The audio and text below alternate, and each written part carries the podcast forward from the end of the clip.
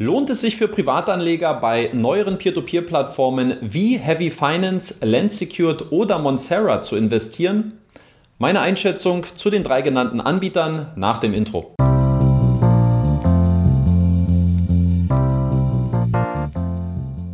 Und damit herzlich willkommen zu einem neuen Video auf dem YouTube-Kanal von Rethink Peer-to-Peer-Kredite. Mein Name ist Danny Neithardt und auf diesem Kanal findest du ausführliche Analysen und tiefgründiges Hintergrundwissen zu Peer-to-Peer-Krediten. Ja, heute gibt es mal so eine Art Newcomer-Check, äh, bei dem ich euch drei Peer-to-Peer-Plattformen etwas näher vorstellen möchte, die den meisten wahrscheinlich eher weniger bekannt sein werden. Warum mache ich das Ganze? Nun, wir haben in Europa mittlerweile über 200 verschiedene Peer-to-Peer- und Crowdfunding-Plattform und die Berichterstattung, die konzentriert sich ja allgemein, aber auch bei mir im Speziellen immer mehr auf die etablierteren und größeren Anbieter, sprich auf Bondora, auf Mintos, auf Estate Guru und heute möchte ich mal ganz bewusst einen Kontrapunkt setzen und mal so ein bisschen über den Tellerrand hinausblicken, was es vielleicht sonst noch für äh, interessante Unternehmen und vor allen Dingen auch äh, dahinterliegende Geschäftsmodelle gibt, die vielleicht auch mal so ein bisschen abseits der klassischen Konsumkredite liegen. Insofern könnte das speziell für breiter aufgestellte Peer-to-Peer-Investoren interessant sein, äh, die nicht so konzentriert vorgehen, sondern die sich gerne breit aufstellen wollen, äh, hier vielleicht mit dem ein oder anderen Unternehmen ähm, sein Peer-to-Peer-Portfolio mal um eine Komponente der echten Diversifikation zu erweitern. Ganz wichtiger Hinweis, die drei Plattformen, die ich jetzt vorstellen werde, ich werde versuchen, mich hier auf fünf bis sechs Minuten pro Plattform zu beschränken. Also es wird also keine komplett detaillierte Analyse der einzelnen Unternehmen, weil dafür äh, fehlt hier wahrscheinlich auch dann so ein bisschen die Zeit. Das heißt, fünf bis sechs Minuten pro Plattform.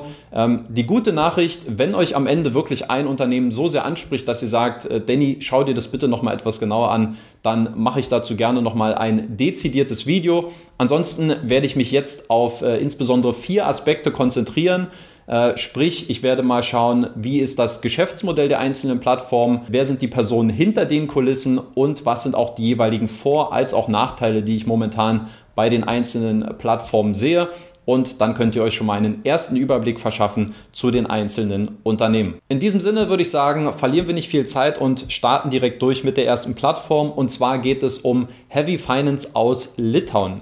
Heavy Finance ist seit Juni 2020 online, also noch seit weniger als einem Jahr, hat es allerdings in diesem Zeitraum immerhin schon geschafft, knapp 700 Investoren auf der Plattform zu versammeln und diese konnten insgesamt schon 4,2 Millionen Euro an Krediten finanzieren. Also für diesen vergleichsweise kurzen Zeitraum schon ein sehr, sehr ordentlicher Start. Was natürlich bei Heavy Finance äh, gleich als erstes auffällt, ist das äh, Branding.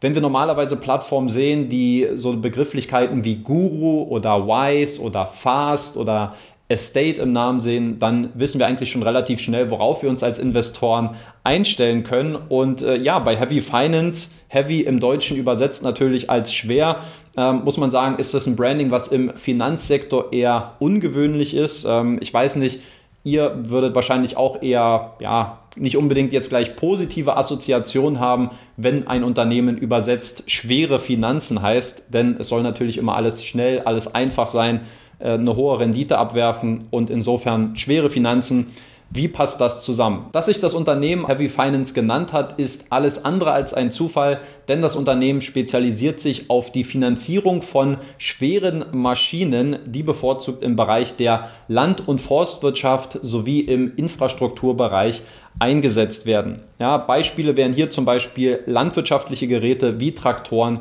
oder zum Beispiel auch Erntemaschinen. Und diese Maschinen, die sind natürlich nicht nur schwer, sondern äh, auch teuer äh, im Durchschnitt bei Heavy Finance beträgt die durchschnittliche Kreditsumme circa 50.000 Euro ähm, und das bietet dann bei der Finanzierung auch durchaus einen gewissen Sicherheitswert für den Investor. Wer sind die Personen hinter den Kulissen bei Heavy Finance? Insgesamt gibt es hier ein vierköpfiges Gründerteam, die, so zumindest nach meinen Recherchen, alle einen äh, interessanten Erfahrungsschatz mitbringen, auch für dieses Unternehmen, sei es speziell auf Plattformebene, sei es im Kreditgeschäft oder eben, und das glaube ich ist auch ganz wichtig, ähm, spezielle Kenntnisse auch für diesen äh, Fachbereich, für diese Kreditnische, in der man sich befindet. Also ich glaube, dass das insgesamt ein sehr, sehr gutes ähm, Paket ist, was die Gründer dort mitbringen. Für mich persönlich besonders interessant, der CEO der, äh, der Plattform Heavy Finance ist kein geringerer als Laimonas Noreika, der in gewisser Weise ein alter Bekannter ist. Manche werden ihn sicherlich noch kennen, denn er gründete 2015 die litauische Peer-to-Peer-Plattform Finbi, deren CEO er ja noch bis Anfang des Jahres 2020 gewesen ist. Anfang des Jahres 2021 habe ich mit Laimonas, äh, mit dem ich vorher mal ein, zwei Mal geschrieben hatte, auch mal persönlich kennengelernt äh, und habe mich mit ihm mal etwas länger unterhalten über dieses neue Unternehmen, was er mitgegründet hat. Ähm, man muss zu Laimonas wissen, er polarisiert schon sehr stark mit seinen Aussagen und ist jemand, der, ja, denke ich mal, durchaus auch mal ein bisschen unangenehmere Wahrheiten ausspricht ähm, und deswegen immer auch gerne mal hier und da aneckt. Zumindest weiß ich, dass er in der litauischen Peer-to-Peer-Community nicht ganz unumstritten ist, äh, aufgrund seiner Aussagen und auch seiner Methodiken, die er teilweise bei Finbi angewandt hat.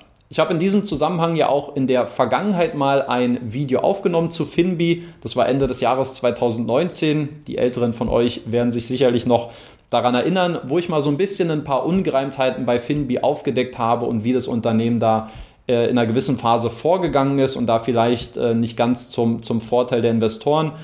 Für mich persönlich, ähm, ich will da jetzt nicht so nachtragend sein, aber sowas kann natürlich immer auch so ein gewisses Geschmäckle hinterlassen und sollte auf jeden Fall auch mit berücksichtigt werden. Am besten schaut ihr euch dieses Video nochmal an. Kurz zu den Argumenten, die aus meiner Sicht für ein Investment bei Heavy Finance aktuell sprechen. Also ich denke mal, dass der Start durchaus gelungen ist bei der Plattform. 700 Investoren, 4,2 Millionen Euro finanziert. Das ist äh, für diese Performance, die man soweit auffahren äh, konnte in diesem kurzen, vermeintlich kurzen Zeitraum, denke ich, durchaus in Ordnung. Was mir sehr positiv gefällt, auf jeden Fall, dass das Unternehmen auch durch die Zentralbank Litauens äh, kontrolliert und überwacht wird.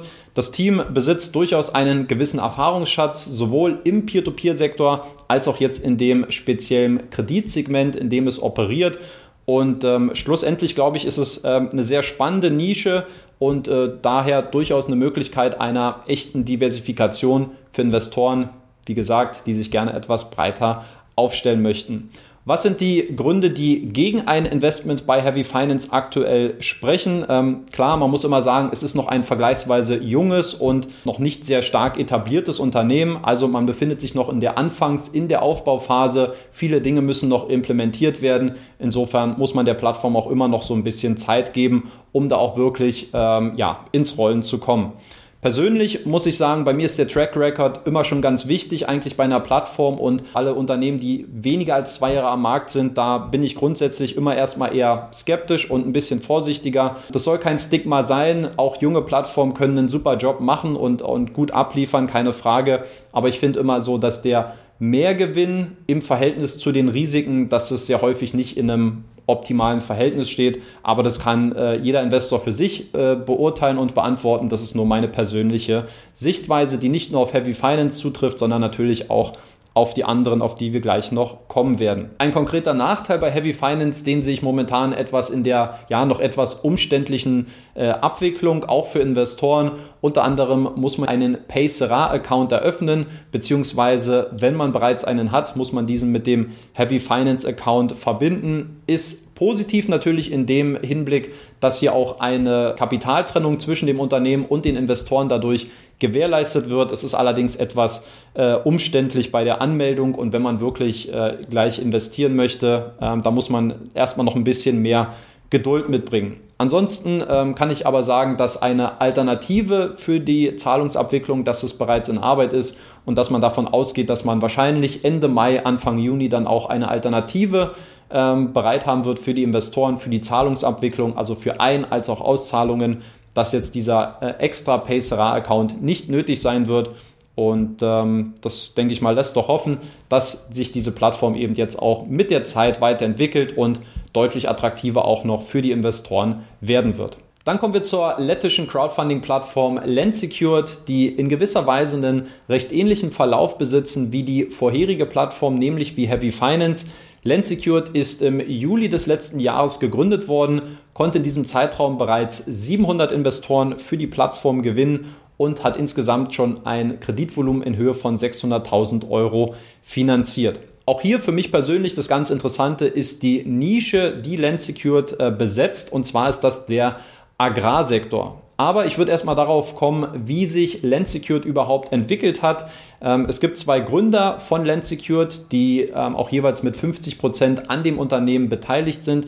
Und zwar handelt es sich hier um Nikita Gonzas, mit dem ich übrigens auch Anfang des Jahres mal länger telefoniert hatte, und auch mit Edgars Talums. Und diese beiden Freunde und auch Geschäftspartner, die haben 2008 bereits ihr erstes Unternehmen gegründet und zwar Latvias Hypotheka. Und zwar ist das ein Nichtbankenkreditgeber aus Lettland, der sich auf die Finanzierung von Hypothekendarlehen spezialisiert hat. Also die beiden Jungs, äh, kann man schon sagen, sind jetzt seit über einem Jahrzehnt im Kreditgeschäft aktiv und haben sich im Verlaufe der Zeit immer weiter hin zu diesem Agrarsektor entwickelt. Am Anfang waren es eher noch ähm, besicherte Kredite durch landwirtschaftliche Flächen, durch kleinere Wohnanlagen, die man entwickelt hat.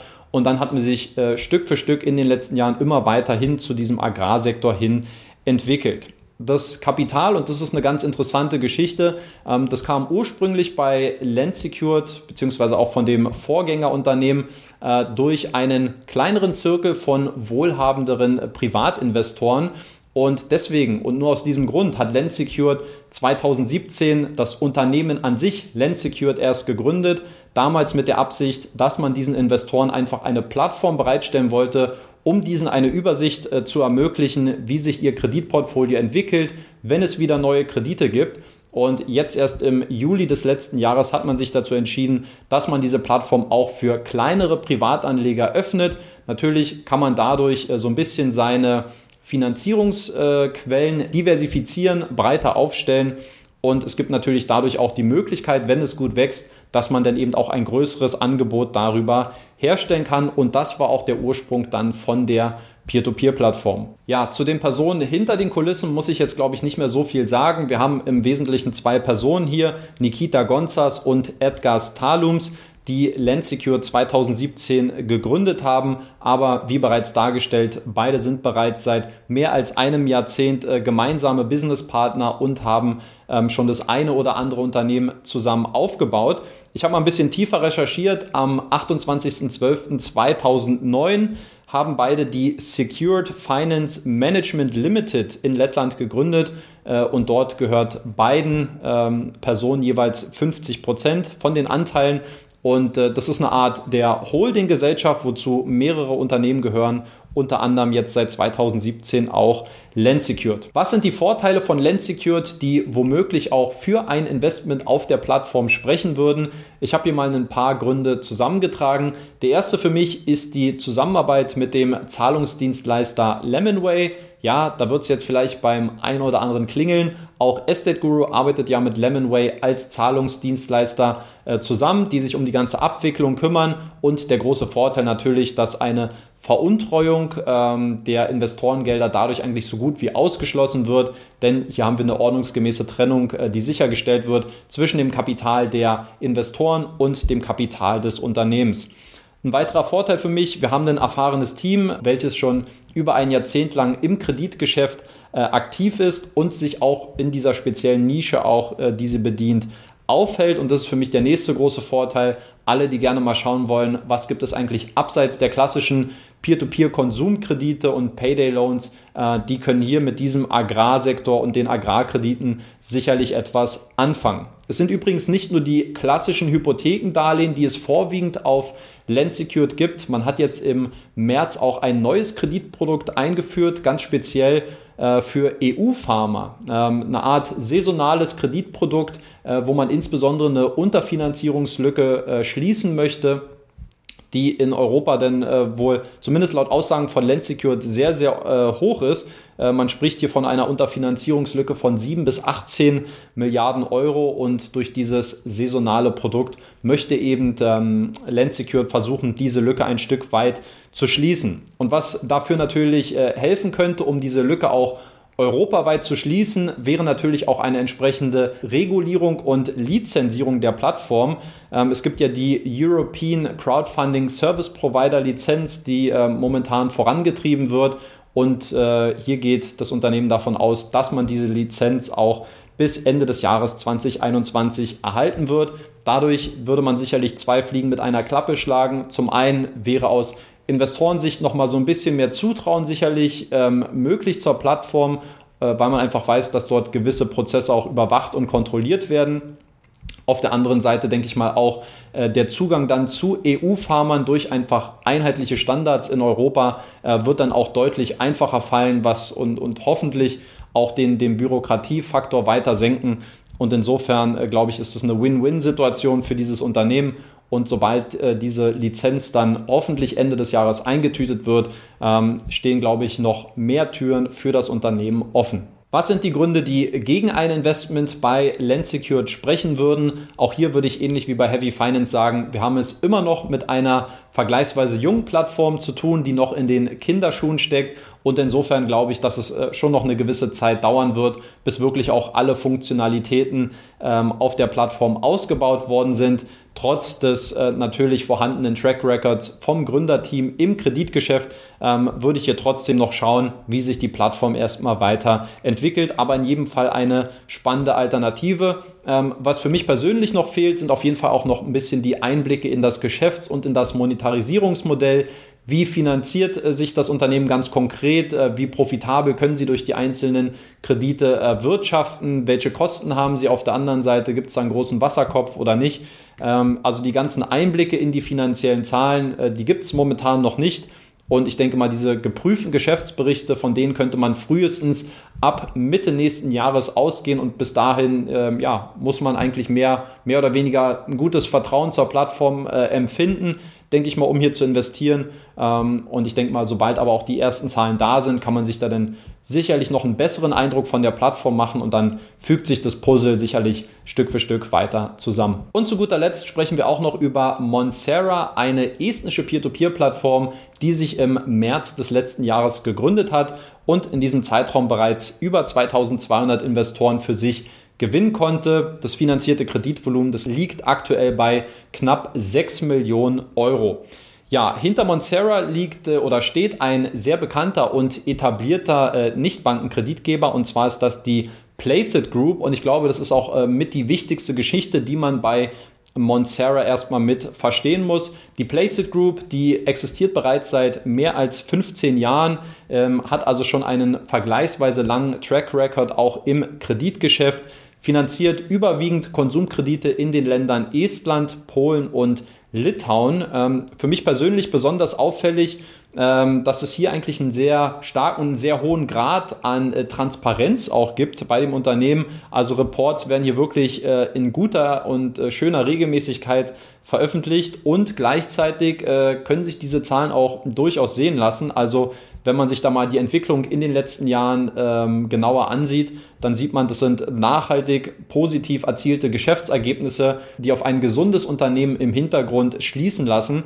Und das ist bei dieser Kooperationsstruktur natürlich sehr viel wert. Die Playset Group, die könnte dem ein oder anderen Investor bereits schon ein Begriff sein. Schließlich ist das Unternehmen als Kreditgeber bereits seit Juni 2018 auch auf dem Mintos Marktplatz aktiv und teilfinanziert auch dort seine Kredite. Damit könnte jedoch in absehbarer Zeit Schluss sein. Äh, zumindest erkennt man, dass die Placeit Group auf Monsera deutlich äh, attraktivere Bedingungen für die Investoren bereitstellt. Da haben wir zum einen die etwas höheren Zinssätze, die dort für die Kredite angeboten werden. Zum anderen haben wir auf Monsera aber auch eine One-Click-Exit-Option, sprich die Möglichkeit, dass man im Austausch gegen eine 0,5-prozentige Gebühr der ausstehenden Tilgung sein Geld sofort zurückbekommen kann. Also so ein bisschen eine Art Bondora Go and Grow mit höheren Zinsen. Ähm, und das ist eine Garantie, für die ähm, die Playset Group haftet. Und insofern stellt man hier schon deutlich attraktivere Rahmenbedingungen für Investoren äh, her, wenn sie sich dafür entscheiden, sich bei Monsera anzumelden im Vergleich zu Mintos. Wer sind die Personen hinter den Kulissen bei Monsera? Hier muss ich sagen, gab es für mich eine große Überraschung, denn entgegen meiner ersten Annahme ist Monsera kein Teil der Placeit Group. Monsera wird durch die beiden Gesellschafter Dimitri Pavlov, der auch der CEO von Monsera ist, und Alexei Telistin vertreten. Und ersterer, sprich ähm, Dimitri Pavlov, äh, arbeitete in der Vergangenheit für die Placeit Group, war dort als Projektmanager seit 2015 tätig und war unter anderem auch an der Anbindung von der Placeit Group an Mintos beteiligt. Und jetzt im äh, September 2019 gab es einen Zusammenschluss dieser beiden äh, Businesspartner, sprich von Dimitri Pavlov und dem IT-Entwickler Alexei Telistin und ergänzt wird dieses Team aktuell in dieser immer noch vergleichsweise frühen Phase durch nur sehr wenige festangestellte Mitarbeiter. Das heißt, ein Großteil der operativen Tätigkeiten wird momentan noch ausgelagert und outgesourced. Was sind die Vorteile von Monstera und welche Gründe würden womöglich auch für ein Investment auf der Plattform sprechen? Für mich persönlich gibt es hier ganz klar zwei Gründe. Zum einen die Kooperation mit der Placeit Group, ein Nichtbankenkreditgeber, der jetzt wirklich schon über einen sehr langen Zeitraum existiert, ähm, sehr, sehr hohe Standards hat, was, die, äh, was das Reporting angeht und die finanziellen Kennzahlen können sich aus meiner Sicht auch mehr als sehen lassen. Ähm, bei Mintos wird die Playset Group mit einer 7 bzw. mit einer 8 im aktuellen Scoring bewertet und es gibt auch Mintos unabhängige Kreditgeber-Ratings, wo die Playset Group sehr, sehr gut abschneidet, teilweise sogar als bester Kreditgeber auf dem Mintos-Marktplatz aktuell. Also da merkt man schon, ähm, dieser Partner, den die den Monserra hier mitbringt, die Placeit Group, äh, der hat schon äh, ja, eine gute Stärke und äh, darauf können äh, sicherlich viele Investoren bei ihrer Investitionsentscheidung bauen. Ein zweiter Faktor, der für mich sehr, sehr attraktiv äh, zu sein scheint, ist die One-Click-Exit-Option, ähm, garantiert durch die Placeit Group, also einfach eine schnelle und liquide Rückkaufoption der Kredite für eine vergleichsweise geringe und überschaubare Gebühr. Ich könnte mir vorstellen, dass es insbesondere sehr viele Investoren anspricht, die halt einfach nur einen sehr kurzfristigen ähm, Anlagehorizont bei Peer-to-Peer-Krediten haben, die sehr liquide über ihr Geld verfügen wollen. Die könnten hier sicherlich gut aufgehoben sein. Aber ich möchte hier äh, zur Vorsicht mahnen. Ich glaube, dass äh, so ein richtiger Stresstest ähm, auch noch ausstehen wird für die Placeit Group und für diese One-Click-Exit-Option. Also ob es zu so einer Art äh, Pending Payments wie bei Bondora Go and Grow kommen wird. Ich denke, das kann man wirklich erst dann herausfinden, wenn diese Plattform weiter wächst, wenn die Nachfrage größer wird, wenn wir von deutlich größeren Beträgen sprechen. Ähm, und dann wird man äh, sehen müssen, ob diese Garantie ähm, wirklich auch äh, kompromisslos eingehalten werden kann. Das bitte nur äh, für euren Hinterkopf. Und was sind die Gründe, die womöglich gegen ein Investment bei Monserra sprechen? Was sind die Nachteile, die mir persönlich ins Auge gestochen sind? Ähm, auf der einen Seite recht interessant.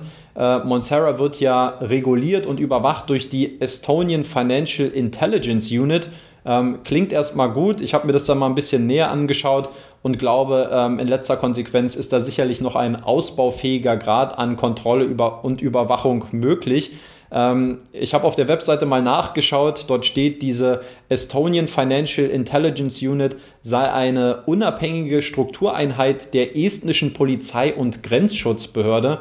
Und wenn man sich die Webseite mal anschaut, dann ähm, wird es auch schon deutlich, dass ich mir ehrlich gesagt nicht sicher bin, wie stark wirklich diese äh, Finanzkompetenz in diesem in, dieser, in diesem ähm, Institut ausgeprägt ist und äh, wie, ja, wie ernst man wirklich diesen Grad an Überwachung hier nehmen sollte. Also ich würde das persönlich nicht zu hoch bewerten, wenn ich ganz ehrlich bin. Im Gegensatz zu beiden anderen gab es auch noch kein persönliches äh, Gespräch zwischen mir und äh, Monserra und ich kann zumindest sagen, es lag nicht an mir. Ähm, ich habe das Unternehmen angeschrieben. Ähm, wir hatten nur ein, zwei kurze Sätze mal ausgetauscht denn äh, scheinbar spricht man bei Monserra kein Englisch und äh, hatte mich gebeten, einfach nur die Fragen, die ich habe, zu übermitteln und man wird dann schriftlich darauf antworten. Aber ein persönliches Gespräch konnte man aufgrund von Sprachbarrieren nicht annehmen. Fand ich ein bisschen komisch. Ich habe auch gefragt, ob es denn vielleicht von der Placeit Group ähm, Mitarbeiter gibt, die im Namen von Monserra auch gewisse Aussagen treffen können, weil die Placeit Group ist für mich ja auch das, so ein bisschen das Zünglein an der Waage, wenn ich ehrlich bin. Und äh, dort kam die Aussage, man werde nachfragen, aber auch hier habe ich bis heute keine Rückmeldung erhalten. Also ähm, auch für mich so ein Faktor, der so ein bisschen, naja, eher ein bisschen skurril ist, wenn man wirklich eine internationale Plattform aufbaut und dann niemanden da hat, der zumindest halbwegs in Englisch mit mir kommunizieren kann finde ich das schon etwas komisch. Was hingegen gar nicht komisch ist, ist der Fakt, dass dieses Video jetzt leider zu Ende ist. Ja, das war es jetzt mit dem Video gewesen für diese Woche. Ähm, ich hoffe, dieses neue Format hat euch gefallen und ihr habt jetzt mal so einen kleinen Einblick bekommen, so ein bisschen über den Tellerrand hinaus, was es sonst noch so für Unternehmen im Peer-to-Peer-Sektor gibt. Ich freue mich jetzt riesig über euer Feedback äh, zu diesem Video und auch euer Feedback zu den einzelnen Plattformen. Habt ihr vielleicht schon Erfahrungswerte mit der ein oder anderen Plattform? Wenn ja, was könnt ihr dazu sagen? Schreibt es gerne in die Kommentare. Und andererseits, welche Plattform hat euch persönlich auch am meisten gefallen? Welche interessiert euch am meisten? Vielleicht auch im Hinblick auf eine tiefergehende Analyse meinerseits. Schreibt mir das bitte ebenfalls in die Kommentare. Ansonsten sage ich wie immer, danke fürs Zuschauen, danke für eure Aufmerksamkeit. Lasst gerne noch ein Like und ein Abo da, wenn ihr mich und meine Arbeit unterstützen wollt. Und wir sehen uns dann schon beim nächsten Video wieder.